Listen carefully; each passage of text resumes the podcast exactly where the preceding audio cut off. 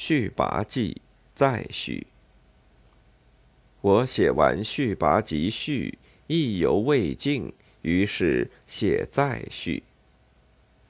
说老实话，我过去写前言后记有两种想法：一是向读者宣传，甚至灌输我的思想，怕读者看不出我的用意。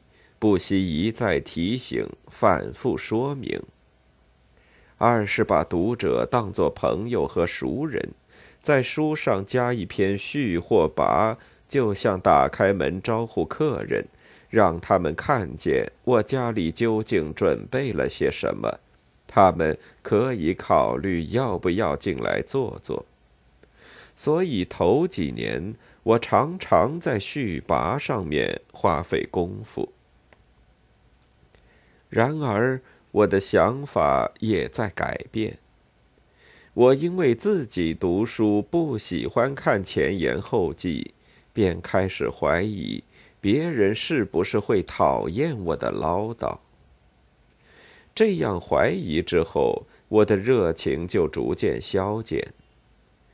我仍然在写序跋之类的东西，但不再像写爱情三部曲总序时那样的啰嗦了，一写就是两三万字。我越写越短，尽可能少说废话，少跑野马。五十几年来，我一直记住一句格言。你实在想说什么，就写什么吧。翻看几十年中间，自己写的那些长长短短的序跋，我觉得我基本上还是说了真话的。我把能找到的过去写的那些东西集在一起出版。并不认为那些真话都很正确，完全不是。所谓真话，只是说我当时真是这样想的，真是这样见闻、这样感受的。我的见闻、我的感受、我的想法，很可能有错。一九五七年编辑我的文集的时候。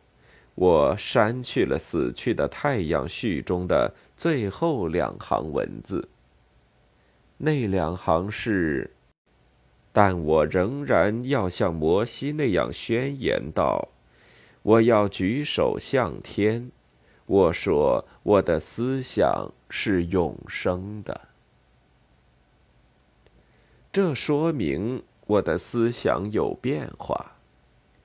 一九三零年。”我还以为我的思想永远正确，永不改变。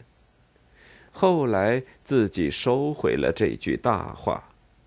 我的思想明明在改变，谁又能说自己的思想是永生的呢？从这里也可以看出我年轻时候的胆大妄为。今天翻看旧作。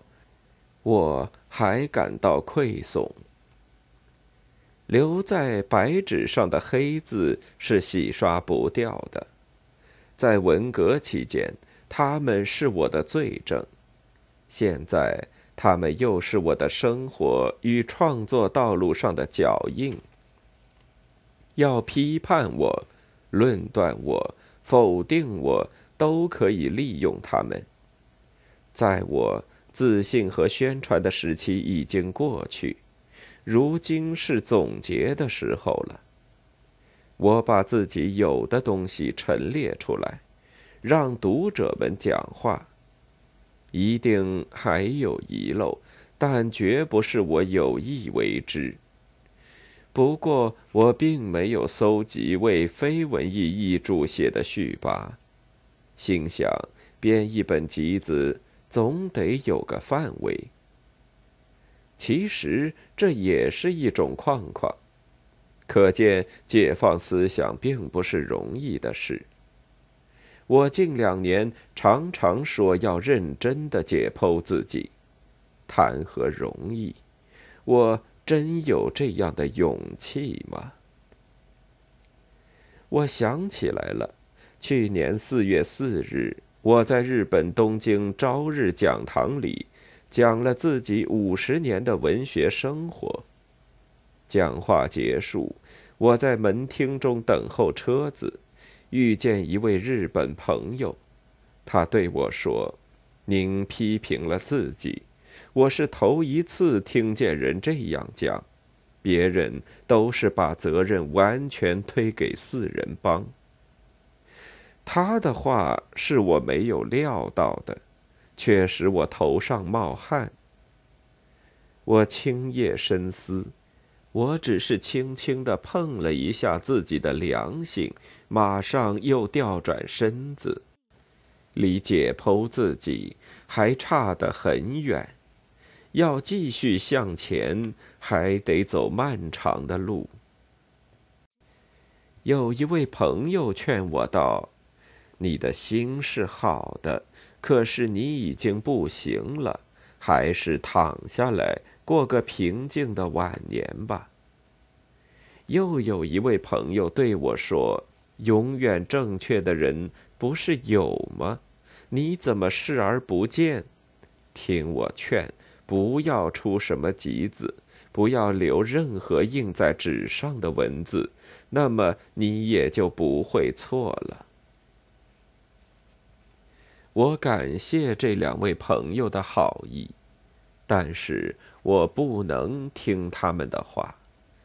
我有我的想法，我今天还是这样想。第一，人活着。总得为祖国、为人民做一点事情。第二，即使我一个字都不写，但说过的话也总是赖不掉的。何况我明明写了那么多文章，出过那么多的书，我还是拿出勇气来接受读者的审查吧。有人责备我。你还要接受审查？难道十年的牛棚生活不曾使你感到厌倦？他用了“厌倦”两字，我想起那十年的生活，感到的却是恐怖，不是厌倦。今天，我的眼前还有一个魔影。手拿烙铁的妖怪，在我的这本集子里也留下了可怕的烙印。一九六七年到一九七六年十年中的那一片空白，十年的审查，那是一场大骗局。我忘不了那些骗子。我说审查是指读者的审查，多数读者的审查。我这样回答，我相信不会再出现那样的空白。是的，一纸勒令就使我搁笔十年的事，绝不会再发生了。六月十一日。